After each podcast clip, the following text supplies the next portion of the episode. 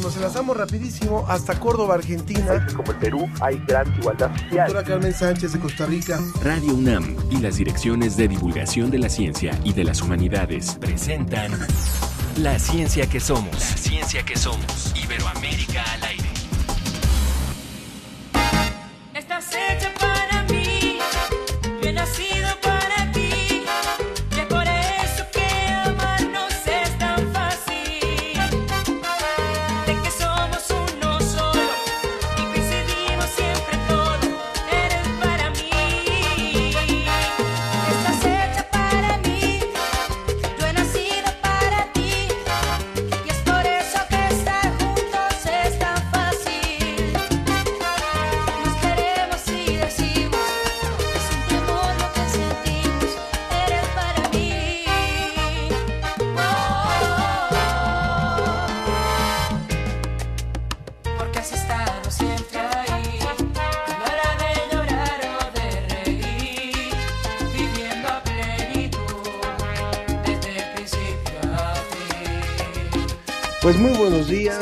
Muchas gracias por estar con nosotros un viernes más o el día que usted esté escuchando la retransmisión de este programa que es La Ciencia que Somos Iberoamérica al aire. Yo soy Ángel Figueroa y siempre me da muchísimo gusto darle la bienvenida en este espacio a mi compañera Ana Cristina Olvera desde el búnker de la Dirección de Divulgación de la Ciencia. Así es, mejor conocido también donde está Universo, muy bonito museo que les recomendamos muchísimo que visiten si no han tenido la oportunidad y andan por la Ciudad de México. Ángel, siempre es padrísimo empezar los viernes o don- en cualquier día que nos estén escuchando con la información más relevante de ciencias y humanidades y con musiquita también. ¿Qué te parece el tema que estamos escuchando hoy? Me gusta, me gusta.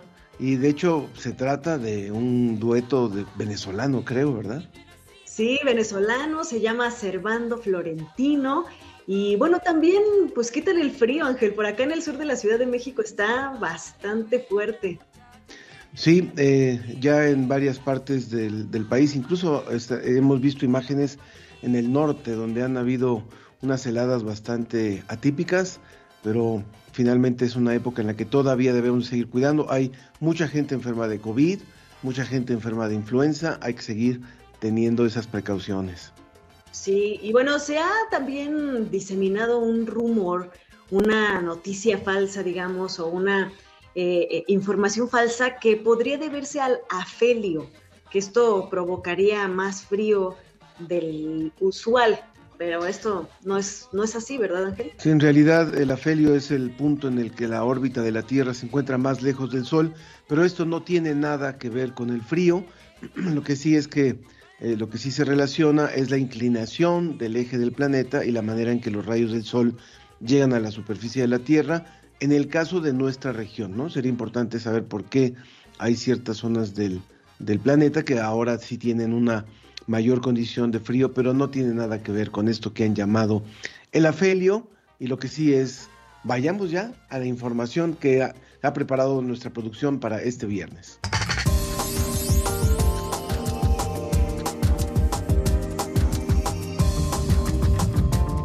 El cambio climático es el gran reto de nuestro tiempo. Vamos a hablar con nuestra colega Rosmina Suárez de Venezuela sobre cómo se hace frente a este tema desde el periodismo. Y por supuesto, por supuesto, ustedes lo saben, nuestro auditorio es muy importante para nosotros y a petición de nuestra radioescucha Amina Zapata, hoy vamos a hablar de la legislación y los casos de eutanasia y muerte digna. También el portal Ciencia UNAM nos presenta una investigación que apoya a los esfuerzos de la conservación de los mamíferos en México. Y bueno, ya saben, si tienen curiosidad sobre algún tema, si quieren que busquemos más eh, las respuestas o tienen dudas, comentarios, cualquier cosa que se les ocurra contarnos, por favor escríbanos. Tenemos un WhatsApp en el número 55 54 06 57 62.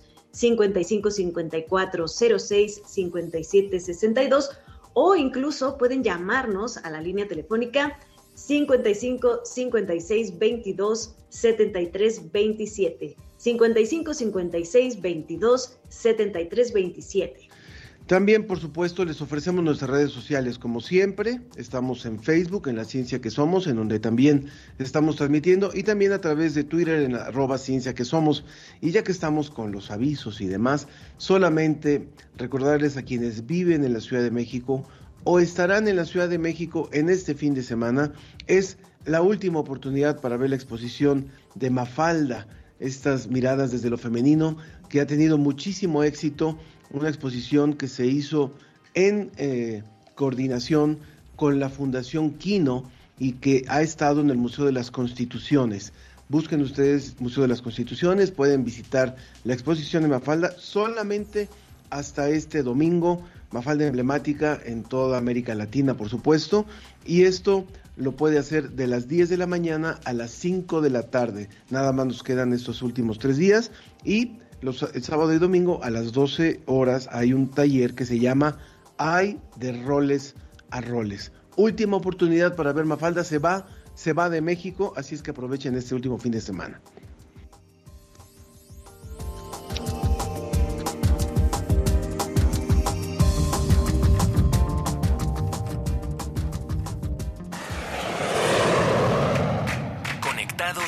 Iberoamérica.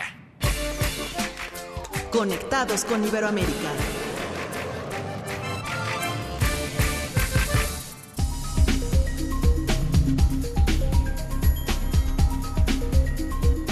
Así nos conectamos con Iberoamérica. Hoy viajamos hasta Venezuela, Maracaibo, si no tengo mala información, desde donde se conecta Rosmina Suárez Piña. Eh, ella es periodista egresada de la Universidad de Zulia en Venezuela con magna cum laude y bueno, además eh, se dedica específicamente a la cobertura de ciencia, medio ambiente y también eh, espacial. Y actualmente ella es miembro de la tercera cohorte de la red de periodistas climáticos de la Universidad de Oxford y el Instituto Reuters de Periodismo. Rosmina, bienvenida. Muchas gracias por estar con nosotros hoy en La Ciencia que Somos. Cuéntanos, ¿de qué se trata este, esta iniciativa que lanzan la Universidad de Oxford y el Instituto Reuters de Periodismo? Bueno, Ana Cristina, Ángel, un gusto para mí estar en este programa porque cada vez que tengo el chance, pues escucho un poquito y pues bueno, ya se imaginarán un poco eh, mi emoción al, al estar aquí. Eh, bueno, la Universidad de Oxford, en conjunto con el Instituto Reuters eh, y en vista de la falta que hace una buena cobertura de cambio climático, eh, lanzaron este, esta iniciativa, este proyecto, para, junto con 100 periodistas de todo el mundo, ayudar a, reforzar la cobertura de cambio climático en las redacciones. Hay países que ni siquiera tenían idea de, cómo cubrir cambio climático, de cómo empezar, y pues esta iniciativa ayuda mucho a, a las redacciones de, todo el mundo a empezar a cubrir desde lo local e incluso lo mundial este tema tan importante que, que, nos afecta a todos. Y así, bueno, va a la tercera cohorte. Cada seis meses, pues 100 periodistas tienen la, la oportunidad de, educarse junto con expertos de tanto de la Universidad de Oxford como de otras instituciones relevantes a, a nivel mundial como el IPCC este, u, u, otras universidades como la Universidad Berkeley, por ejemplo. Y, y pues bueno, así uno va aprendiendo y, va eh, inculcando, va, va reforzando va, va educando un poco más eh, la manera de, hacer noticias. O sea, ya no es lo mismo eh, hacer una nota muy pequeñita porque de pronto no sabes cómo usar algún término, a poder entrevistar a algún experto, tener acceso a más fuentes, a, a muchísimas más instituciones y hacer un mejor trabajo, una mejor cobertura de un tema que a lo mejor a muchos puede, puede parecer pequeño, pero, pero es una problemática que, que afecta a todos en general. Rosmina, gracias también por estar aquí con nosotros. Eh, también nosotros, para nosotros es un privilegio tenerte. Y quisiera preguntarte, ¿qué, ¿qué hace diferente al cambio climático para que deba de haber una preparación para hacer la cobertura?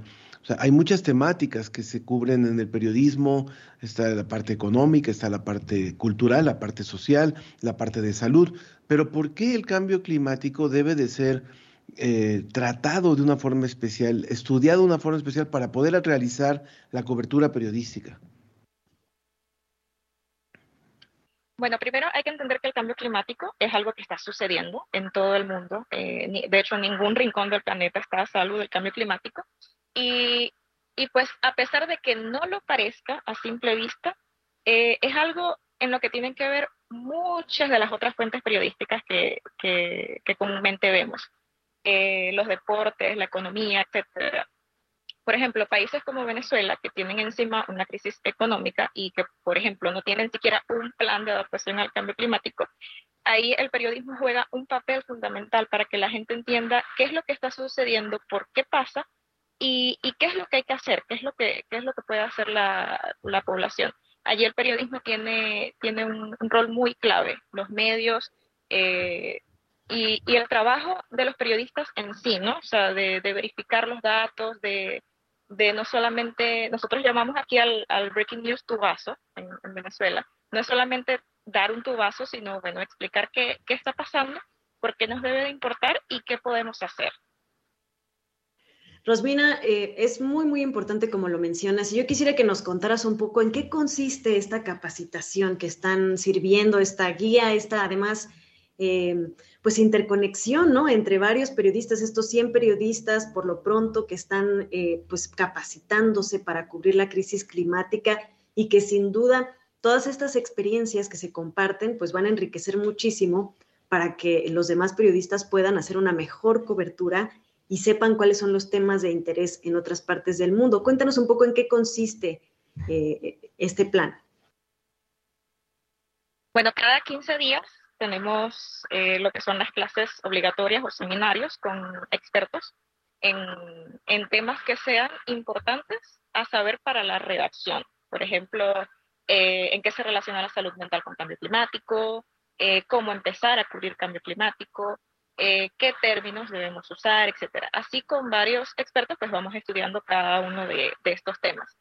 Y pues durante esos 15 días, o sea, entre seminario y otro, pues vamos compartiendo con los demás periodistas a través de, de un círculo, pues eh, ya, ya privado que tenemos, y pues nos vamos intercambiando trabajos, formas de, de cobertura, de pronto lo que cubren en, en África, no es lo mismo que cubrimos acá en Venezuela, pero nos podemos nutrir en la forma en la que hacemos el trabajo. Por ejemplo, eh, alguien mencionaba hace poco que, que, se le hacía difícil el conectar con otro científico porque de pronto pues no le concedió una entrevista. Acá a nosotros se nos hace un poco más fácil porque trabajamos en conjunto, ¿no? O sea, tratamos de que, bueno, tenga el científico una previa del trabajo que se va a publicar y, y pues así como que se va generando confianza y, y pues fíjate, eso no lo sabían allá en África y pues ahora lo van a intentar. Y así pues con otras técnicas que, que nos vamos intercambiando a través de, de estos círculos que,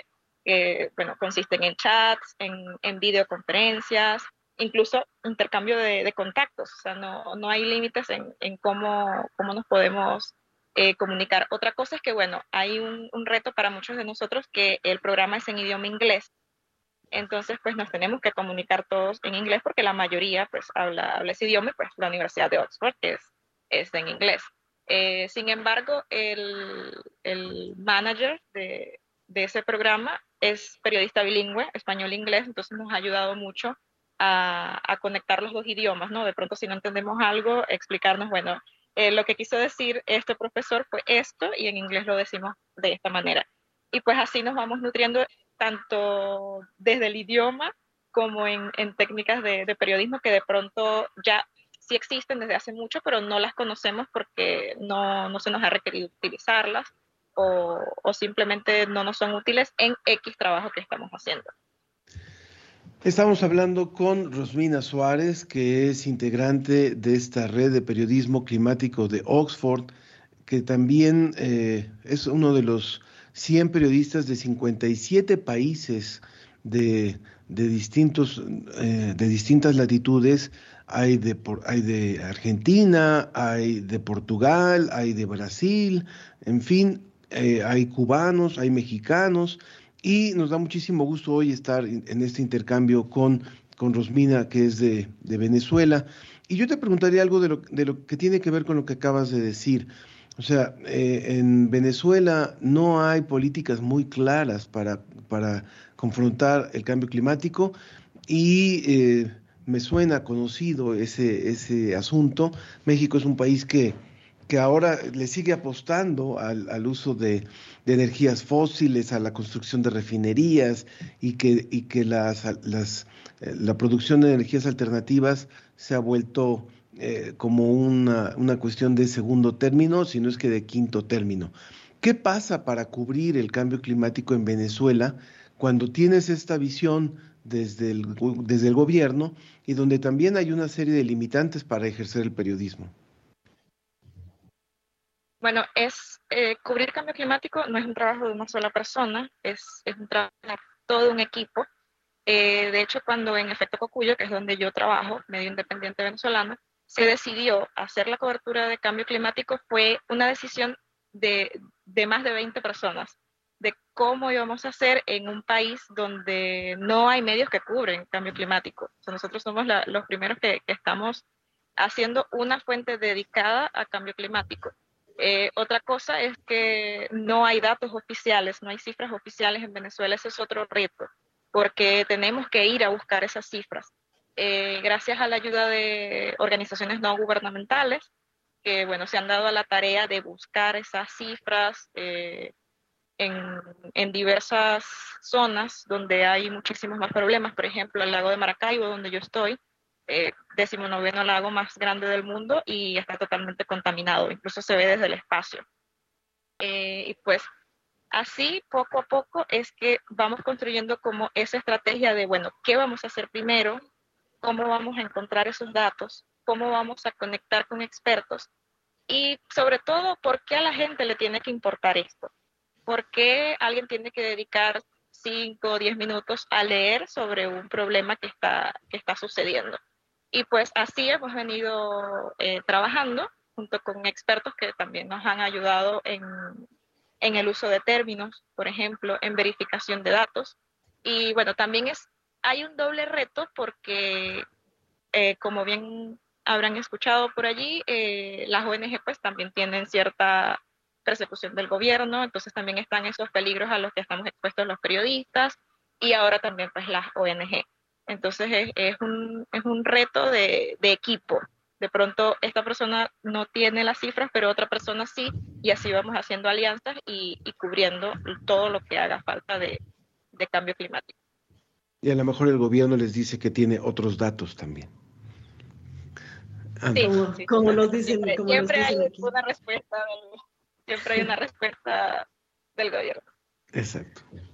Qué importante trabajo, Rosmina, y sobre todo eh, esto que mencionas, ¿no? Que seguramente muchas personas en otros países de Latinoamérica que nos están escuchando les suena familiar como a nosotros, ¿no? Esto de que no haya eh, cifras oficiales o por lo menos que estas cifras no coincidan con las cifras eh, pues que pueden organizaciones no gubernamentales o civiles eh, confirmar con, con, otras, con otras técnicas, obviamente. Y por eso yo quisiera que mm, un poco para cerrar, dieras un consejo, no solamente a los periodistas jóvenes o a las personas que estén tratando de informarse y hacer algo por el, por el cambio climático, eh, de cómo, cómo, cómo lograr esto que, que, ustedes han logrado ahí en Venezuela, en efecto Cocuyo, sino también a las personas eh, que no se dedican a la comunicación, al periodismo, que nos están escuchando y que quieren tener información real, verificada y tener eh, acceso a fuentes que les puedan dar un panorama real de lo que está sucediendo. ¿Qué, ¿Qué, les aconsejarías en estos dos sentidos a la gente que nos escucha? Bueno, les aconsejaría primero a, los periodistas o de pronto personas que no son periodistas, pero eh, están haciendo cobertura de, cambio climático que no desistan, porque hay cosas, por ejemplo, como presiones gubernamentales que de pronto te van a hacer pensar, es necesario que yo cubra esto, y, pues no, no hay que desistir, hay que, hay que persistir en ese aspecto. Eh, van a haber obstáculos, van a haber muchos retos, tanto de, de, poderes como incluso en la misma investigación. De pronto no consigues algún dato y ese dato lo necesitas para poder culminar la investigación. De pronto van a salir cosas como que, para darte un ejemplo conciso, en Maracaibo, donde yo estoy, que está el lago de Maracaibo, hay información de ONGs que, que, confirman que más de mil barriles diarios de petróleo se, se, derraman en el lago. y pues el gobierno dice que no, que, que es una guerra comunicacional de los periodistas hacia la, la gestión del, del, gobierno y el lago está contaminado. Entonces van a ver cosas como esa. ¿Dónde que, escuchamos? ¿Dónde escuchabas eso, Ángel? ¿Te suena? sí. eh, van a ver cosas como esa y, y, pues bueno, la clave está en, en no persistir, en buscar alianzas. En, en la, las alianzas son muy importantes porque permiten la, que, que, el trabajo deje un legado, que el, que el trabajo eh, no pierda vigencia, que el trabajo siga allí. Y pues bueno, para informarse, pues sencillo, pues, hay muchos medios que están haciendo un, gran trabajo de, de, investigación entre tantos obstáculos y pues bueno, creo que uno de los mayores consejos es que, es que apoyemos esos medios, apoyemos esas iniciativas porque, a ver, a decir verdad, muchas veces no nos pagan, eh, pero si el trabajo tiene algún impacto positivo, pues esa va a ser una, una gran recompensa para, para nosotros como periodistas que estamos cubriendo y para la población en general, porque se van a tomar medidas y, y se van a empezar a hacer cosas. Recuérdanos, por favor, Rosmina, en qué medio estás y dónde pueden encontrar el trabajo que están haciendo ustedes. Bueno, estamos en Efecto Cocuyo, eh, medio independiente venezolano. Nos pueden encontrar en efectococuyo.com y en todas nuestras redes sociales como arroba efecto cocuyo. Muy bien, pues muchas gracias Rosmina, Rosmina Suárez Piña, eh, parte de esta generación de, periodistas que forman este grupo capacitado por Oxford, esta red de periodismo climático en Oxford. Gracias por este valor que tienen ustedes para hacer el trabajo que hacen y ojalá que podamos tenerte nuevamente en el programa. Ha sido muy interesante conversar contigo. No, pues para mí un honor haber estado aquí, compartir un poquito de, de lo que ha sido Oxford y de un tema tan importante como lo es el cambio climático en las redacciones y por supuesto yo a la orden en, en lo que sea necesario y bueno, yo también espero compartir en un futuro con ustedes nuevamente. Abrazo hasta Venezuela. Un abrazo fuerte, Rosmina. Gracias. Un abrazote. Muchas gracias. Continuamos en la ciencia que somos. Las bacterias cada vez se vuelven más resistentes a los antibióticos. Esta es una responsabilidad de todos. ¿Por qué se habla de una pandemia silenciosa? La resistencia antimicrobiana es un fenómeno que ha ido documentándose prácticamente desde el mismo momento en el que se fueron encontrando los antimicrobianos. Alexander Fleming, que es la persona que descubrió la utilidad de la penicilina para matar a las bacterias como antibiótico, él mismo advertía que era relativamente fácil hacer bacterias resistentes si no se utilizaban las dosis adecuadas de antimicrobianos. Entonces, desde la década de los 40 del siglo pasado ha existido información sobre la resistencia y cada vez que hay un nuevo antibiótico se encuentra resistencia contra él. Y como es un fenómeno más o menos oculto que está circunscrito a los lugares donde se necesita usar los antibióticos, que no es hacia la atención de la salud, a los hospitales, incluso algunos de los hospitales que ven los problemas relacionados con la resistencia, entonces no se percibe adecuadamente el problema y sigue avanzando, sigue creciendo y eso hace que sea un problema silencioso. Y decimos que es una pandemia pues porque es un fenómeno que está describiéndose en todo el mundo desde hace varios años. Todos los países de hecho se han conformado redes de vigilancia de la resistencia antimicrobiana para monitorear la presencia de bacterias en las infecciones en varios países y conocer su distribución y poder estudiarlas y poder ver qué es lo que está pasando. Por un mundo sano y protegido contra las enfermedades. Un alto a la resistencia antimicrobiana. Dirección General de Divulgación de la Ciencia UNAM, en colaboración con el doctor Mauricio Rodríguez Álvarez, profesor de la Facultad de Medicina de la UNAM, integrante del grupo coordinador del Plan Universitario para el Control de la Resistencia Antimicrobiana del Programa Universitario en Investigación en Salud, PUIS UNAM.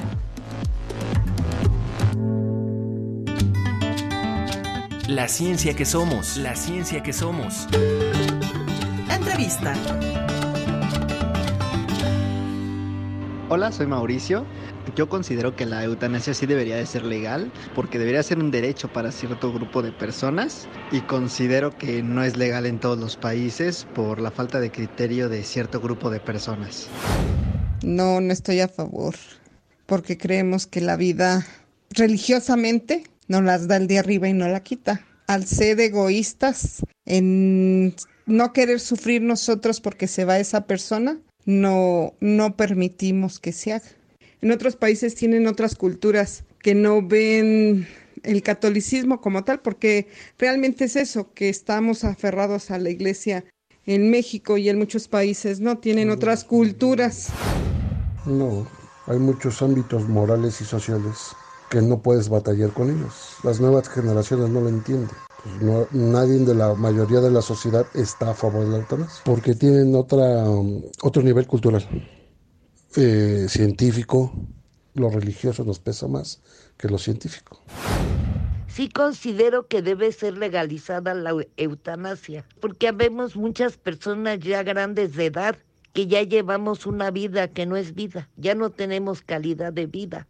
Las autoridades no la este, legalizan porque ellos no piensan que un adulto mayor lo, este, o un enfermo terminal sufre.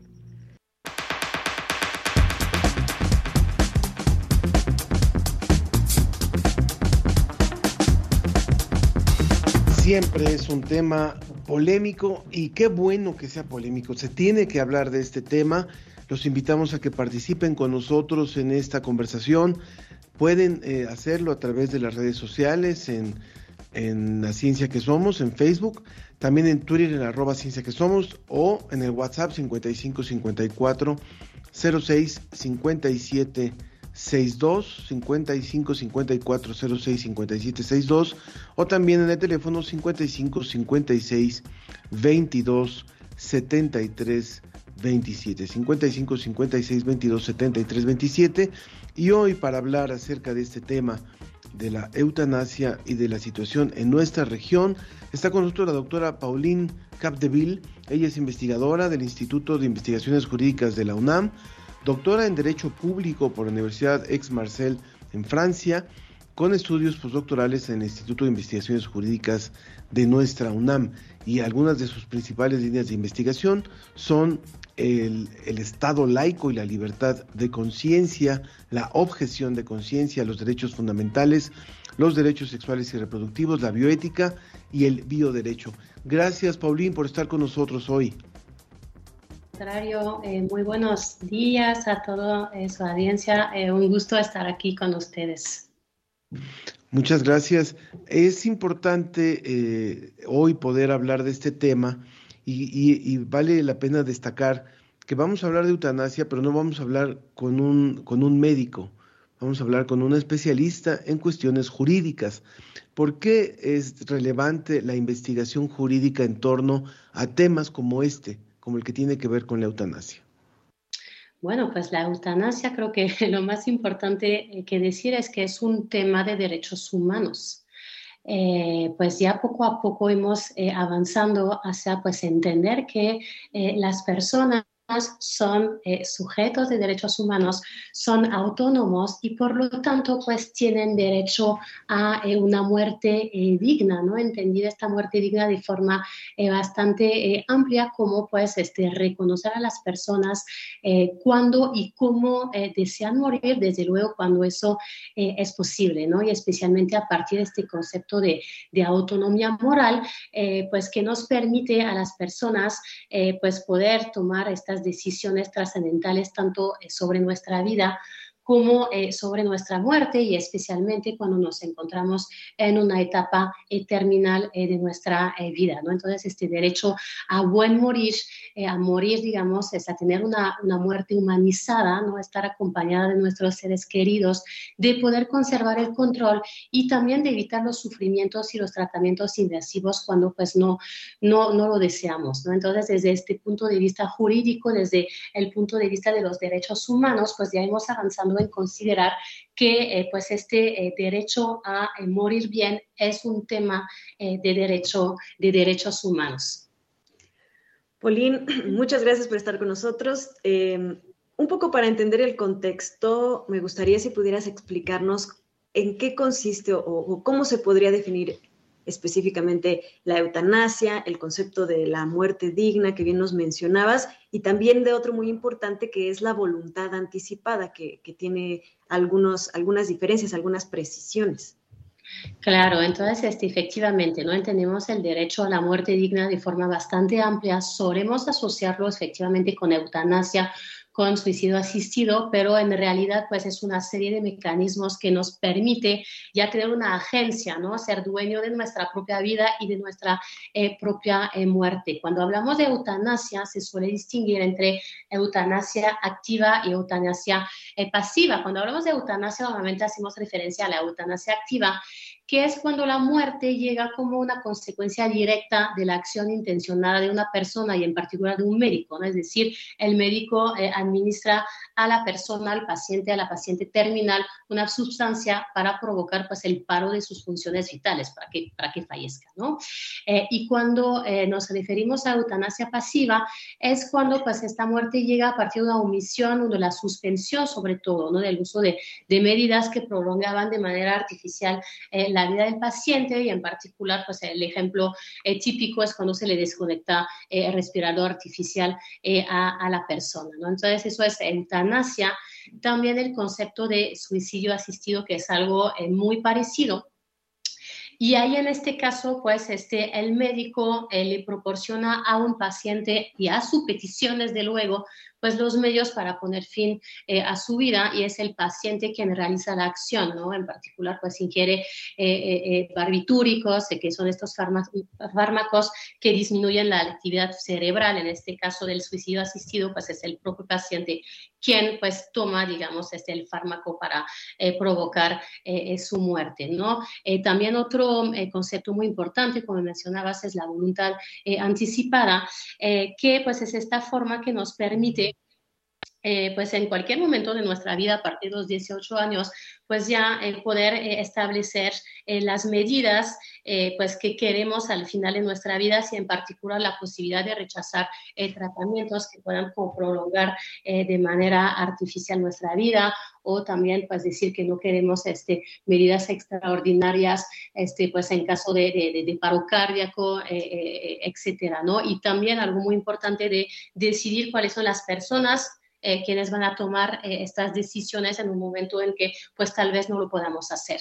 Y finalmente otro concepto, este otro mecanismo de, esta, de este derecho eh, a, a, la muerte digna son los cuidados paliativos, que es algo eh, muy importante que son estos tratamientos eh, que ya no pretenden curar a las personas, porque finalmente ya no hay esperanza desde el punto de vista, digamos, médico o clínico de que puede haber como una mejora, sino que más bien pues son estos tratamientos que son orientados a procurar el bienestar a la persona en esta etapa terminal y en particular pues evitar eh, los sufrimientos, como es la, la, sedación hasta que pues fallezca eh, el paciente. ¿no? Entonces todos estos mecanismos es lo que conocemos como, eh, como una manera de acceder a, a, a, este derecho a la muerte eh, digna, pero desde luego, pues los, eh, eh, todo el debate en torno a la eutanasia y eh, al suicidio asistido, pues son los temas que, son como más, más complicados, ¿no? Como bien escuchamos ahora en, en la encuesta al inicio. Paulín, estamos conversando con Paulín Capdeville, quien es investigadora en la quien ha tenido el doctorado por parte del Instituto de Investigaciones Jurídicas de la UNAM. Y eh, creo que es muy importante comentarte, Paulina, este programa se escucha en distintos países de América Latina y uno de ellos es Colombia, justamente. Y Colombia es el único país de América Latina que, eh, eh, donde la eutanasia es un derecho fundamental. Se empezó a discutir en los años 90 y fue hasta el 2015 cuando propiamente se incluyó en la ley. Esto habla de una región conservadora, de una región que no ha discutido lo suficiente el tema cuando vemos otros otras regiones del país, de, perdón, del planeta, como el caso de Europa, donde hay mucho más países que permiten esta, esta práctica. Estaríamos hablando de que necesitamos eh, provocar más la discusión y, y alentar a una legislación distinta en nuestra región. Bueno, sí, definitivamente Latinoamérica es una región que está caracterizada por una influencia importante de la religión y pues seguramente es uno de los obstáculos mayores, ¿no? Para lograr avanzar en esta temática, como escuchábamos, ¿no? La señora que decía que pues efectivamente Dios nos da la vida y nos la quita eh, y, y, eso pues este, finalmente es tanto una creencia religiosa como también una pauta moral que está muy difundida en la región, pero también en Europa y algunos países como Francia, por ejemplo, yo soy francesa, que es el país laico por excelencia, eh, con este principio muy fuerte de separación entre el Estado y las iglesias, donde no, no, no, no hemos logrado dar el paso hacia la eutanasia. Entonces, realmente es un, es un tema eh, bastante complicado, ¿no? Eh, Colombia, como bien decía, es el, hasta ahora es el único país en la región pues, que logró avanzar, que fue un precursor, de hecho, en la materia, desde el 97, cuando precisamente el Tribunal Constitucional vincula esta problemática con los derechos humanos y en particular el derecho al libre desarrollo de la personalidad, ¿no? que es básicamente la posibilidad que tenemos de tomar decisiones importantes, trascendentales en nuestra vida y eh, pues también sobre, eh, eh, sobre nuestra muerte. Y, y, de hecho eso también me parece interesante porque en la sentencia de Colombia el propio juez constitucional explica que efectivamente en Colombia puede haber una mayoría de católicos e incluso una mayoría de personas que están en contra de la eutanasia, pero que eso no es un buen argumento eh, para pues quitar la posibilidad a las personas que no creen de esta manera, ¿no? Y ahí también tenemos como este núcleo de, de Estado eh, laico, que me parece un muy buen argumento también en México, donde existe una muy eh, importante trayectoria laica de efectivamente considerar que pues, las personas tienen el derecho a la libertad de conciencia y deben de poder tener la libertad de, de tomar decisiones en la materia. ¿no? Entonces, Colombia eh, también eh, parece que en Chile están impulsando eh, pues una ley para avanzar en la materia y algo que me parece también muy interesante es el caso de Perú, donde no había legislación en la materia, pero una mujer eh, que ya sufre desde hace más de 20 años de una enfermedad que le provoca una debilidad muscular progresiva, eh, pues llevó su caso eh, ante la justicia peruana y el año pasado la Suprema Corte pues consideró que eso era su derecho efectivamente y cuando ella lo decidiera pues iban a poder apoyar su decisión desde pues digamos el sistema de salud. Y es que es muy, muy interesante este tema, Paulín, muy apasionante, porque no solamente tiene que ver con el derecho, con la medicina, con la biología, sino también con la ética, la moral, la filosofía en general, ¿no? Y sé que también, bueno, sabemos que también una de tus líneas de investigación es la, la bioética, y, y, y por eso me gustaría preguntarte, porque Estamos hablando de cómo proteger los derechos fundamentales, este, este derecho de el desarrollo de la libre personalidad, de tomar nuestras propias decisiones en cuanto a nuestra vida.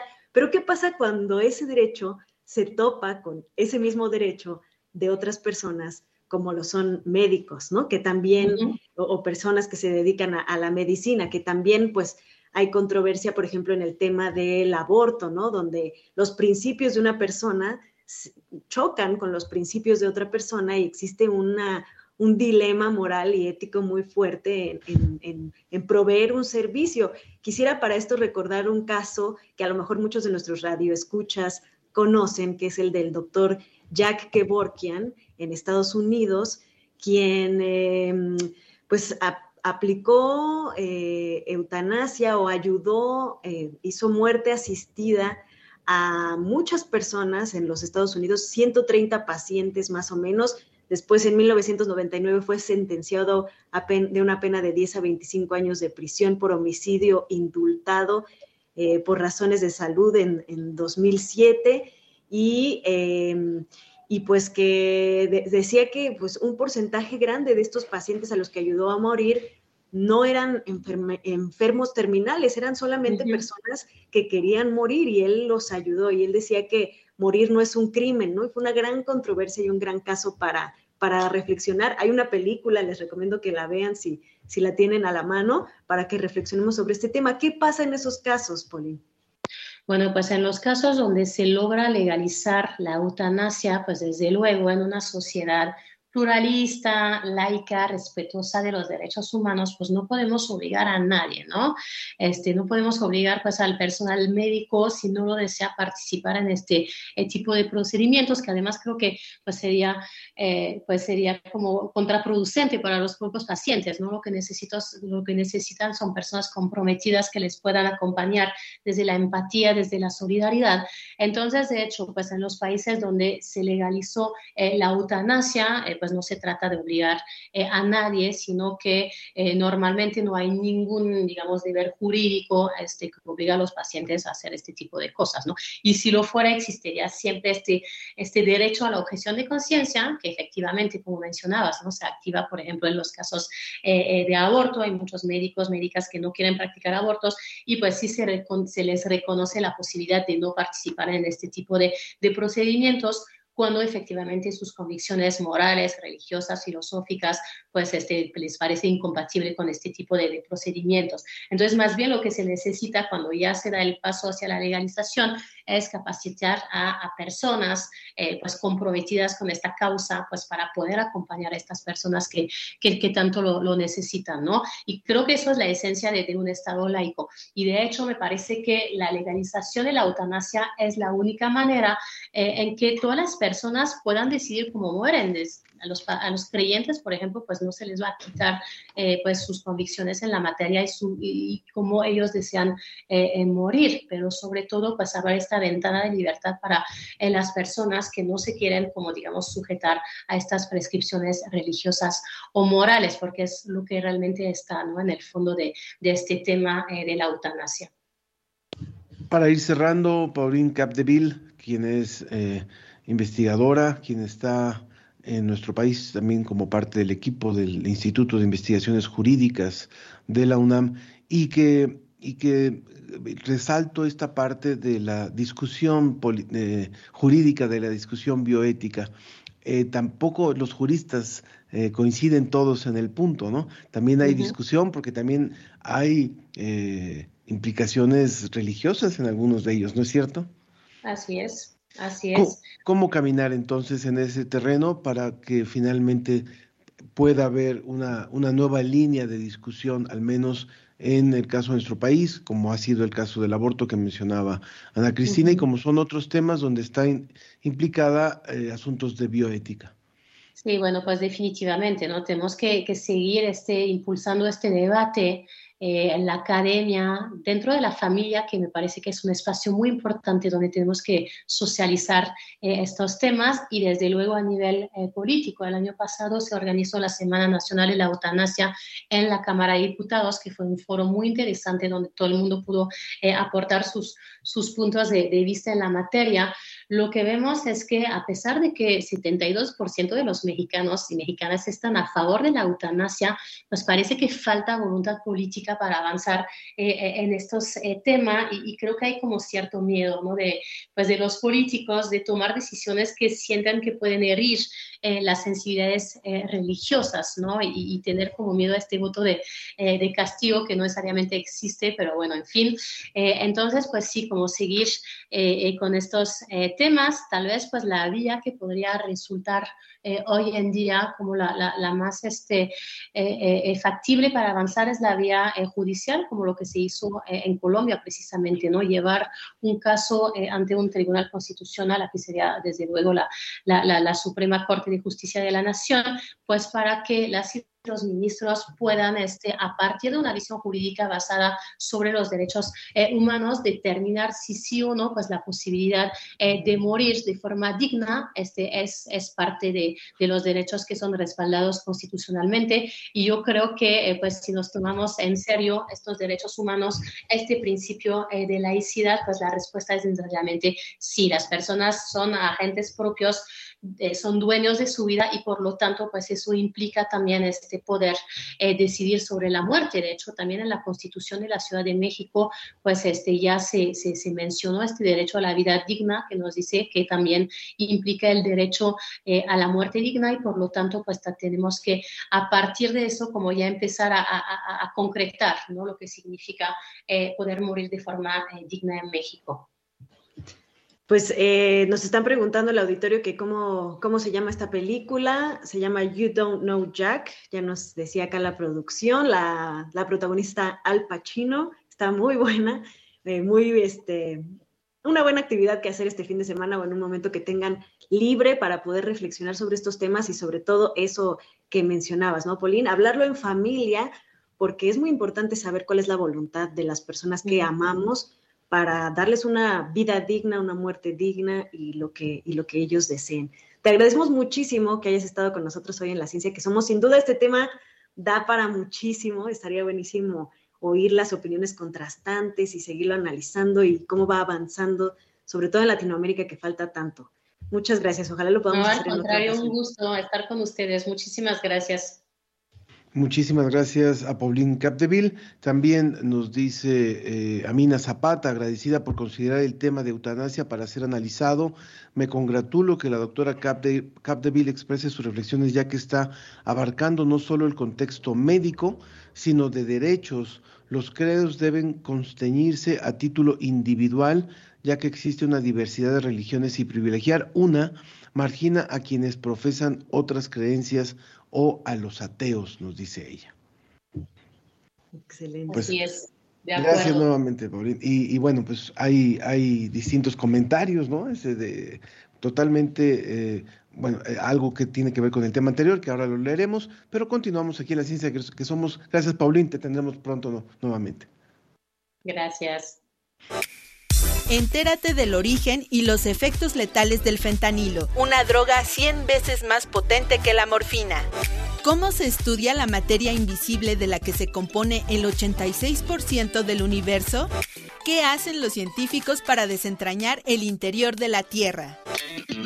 Todo esto y mucho más en la edición de enero de la revista Cómo Ves. Visita su página en www.comoves.unam.mx y suscríbete. Portal, Portal Ciencia UNAM. Ciencia UNAM.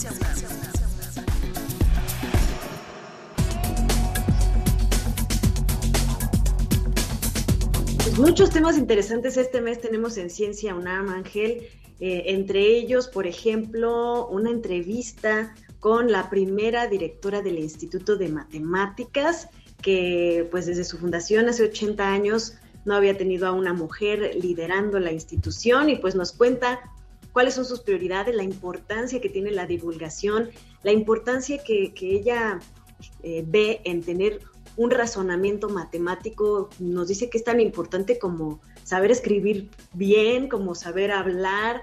Está muy, muy interesante, se los recomiendo mucho, Ángel. O también eh, otros temas como por ejemplo la paleogenómica. ¿Te acuerdas esta pues rama de la ciencia muy innovadora que ganó el premio Nobel de Medicina el año pasado? Pues hicimos un, un trabajo, obviamente investigando dentro de la UNAM para que eh, los expertos nos contaran más sobre la paleogenómica. Pues imagínate cómo en, en nuestros genes se puede hacer paleología, ¿no? Empezar a ver cómo fueron los entrecruzamientos entre los diferentes homos, y todo esto está escrito ahí en, en esta cosa que, que- que ni siquiera podemos ver a simple vista, ¿no, Ángel? Qué maravilla. Esto es lo que podemos encontrar hoy en Cómo ves, perdón, en, en Ciencia UNAM. Y también es, recomendable algo que tiene que ver con el cambio climático, ¿no? Sí, Ángel, fíjate que eh, se publicó por un investigador de la UNAM como autor principal un paper en, la, en, en una revista muy importante en el que se habla de los resultados de un estudio aplicado a México específicamente sobre cómo está afectando el cambio climático a los mamíferos y tiene resultados súper interesantes de qué porcentaje de mamíferos y cuáles son las especies que están siendo más afectadas por esto. Si te parece bien, vamos a escuchar la cápsula de Luisa que nos hizo este trabajo.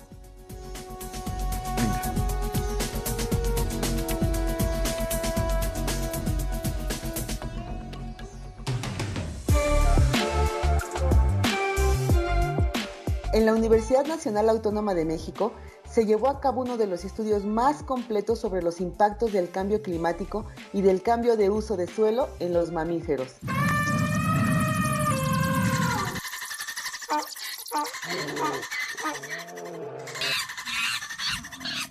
Consistió en la realización de un índice de riesgo basado en el marco conceptual propuesto en el último informe del Grupo Intergubernamental de Expertos sobre el Cambio Climático IPCC. En él participaron investigadores del Instituto de Biología y del Instituto de Ciencias de la Atmósfera y Cambio Climático de la UNAM y de la CONABIO. Dicho índice de riesgo lo dividieron en tres partes, vulnerabilidad, exposición y peligro, de las cuales estudiaron aspectos como ¿qué tan sensible es un sistema a las condiciones de cambio climático? ¿Cuál es su capacidad de adaptación? ¿Los eventos extremos? Además de que proyectaron a futuro las áreas geográficas donde puede haber cambios mucho más drásticos de temperatura y de precipitación. La doctora Carolina Ureta, del Instituto de Ciencias de la Atmósfera y Cambio Climático de la UNAM, explicó que para realizar las proyecciones de este índice de riesgo al año 2070, utilizaron capas climáticas en las que se encuentra la información del clima. Al respecto, comentó. Usamos modelos de circulación general, que son estos modelos matemáticos que integran la información de la circulación atmosférica y oceánica para modelar el clima del planeta y que son modelos muy complejos.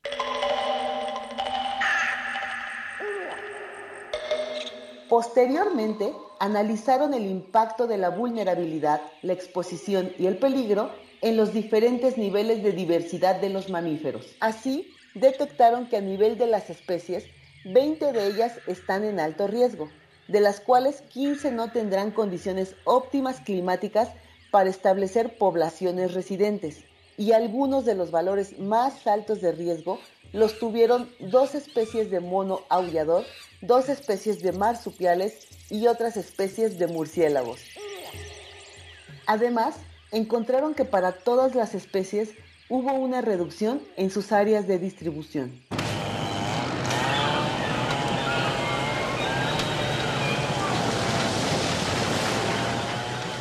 A nivel de la diversidad taxonómica, los resultados fueron que 5 de las 11 órdenes de mamíferos en México se encuentran en riesgo frente al cambio climático y la deforestación, así como que algunas de las funciones de los mamíferos van a disminuir e inclusive a desaparecer en algunas regiones específicas.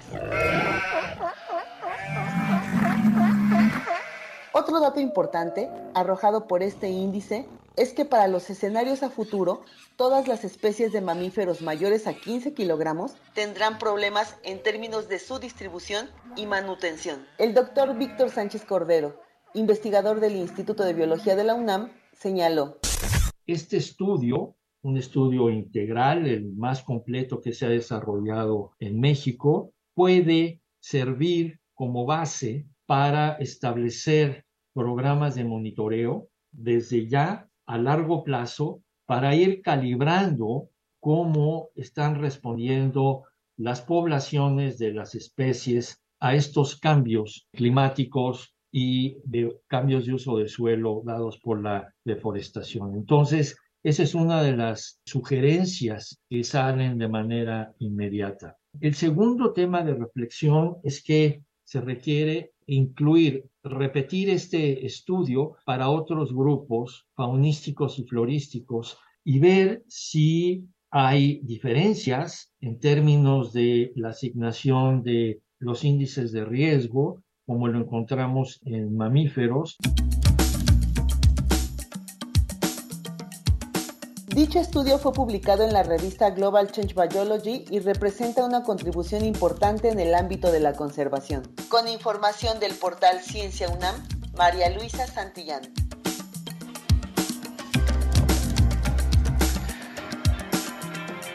Excelente producción de el portal Ciencia UNAM con Luisa Santillán, producción de Susana Trejo y de Ricardo Pacheco. Muchas gracias por este contenido, lo pueden encontrar en Ciencia UNAM.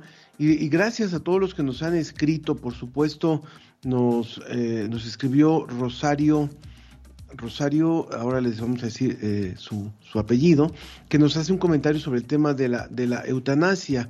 Rosario Durán, ella dice, el aferrarse el familiar a mantener vivo a cualquier costa al enfermo es egoísmo porque no sabe lo que el familiar está sufriendo, es decir, tomar una decisión de este tipo pero es una muestra de amor hacia ese ser que amamos.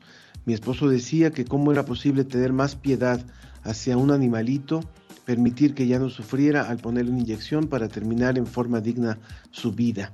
En fin, eh, gracias, gracias a Rosario Durán. También nos escribió Héctor Recenos, que dice que, que le pareció fuera de lugar la comparación que se hace entre lo que sucede en Venezuela y en México puesto que la entrevistada no entendió el contexto y le parecía forzado. Bueno, gracias también por su comentario. Y Aurelio García decía sobre el tema de, eh, de lo que hablamos con Venezuela, con nuestra compañera de Venezuela, dice Estados Unidos no hace caso para dejar de contaminar, ellos siguen a diestra y siniestra con la quema de petróleo. Así es, Ángel. Y bueno, también tenemos un comentario de Sergio Gasca sobre esta eh, muy buena campaña que está haciendo el equipo de radio de aquí de la DGDC, que siempre nos apoya. Muchísimas gracias y que trae temas muy interesantes en esta ocasión de la resistencia antimicrobiana, dice Sergio Gasca. El fenómeno de la resistencia antimicrobiana me parece preocupante. No se pueden diseñar nuevos antibióticos a la velocidad con la que las bacterias mutan y se hacen resistentes.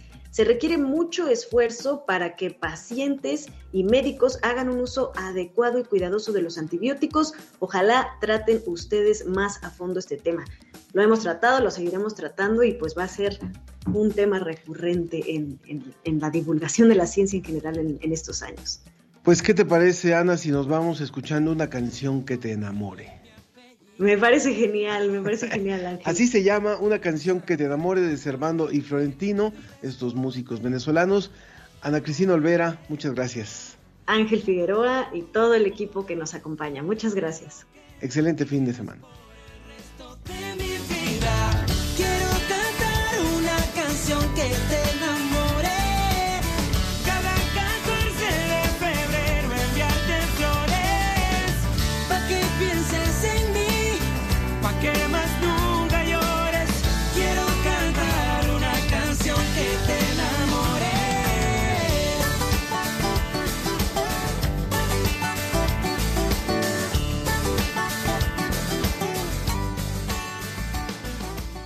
Esto fue La Ciencia que Somos. Iberoamérica al aire. Los esperamos el próximo viernes. La Ciencia que Somos. La Ciencia que Somos. Una coproducción de Radio UNAM y las direcciones de divulgación de la ciencia y de las humanidades.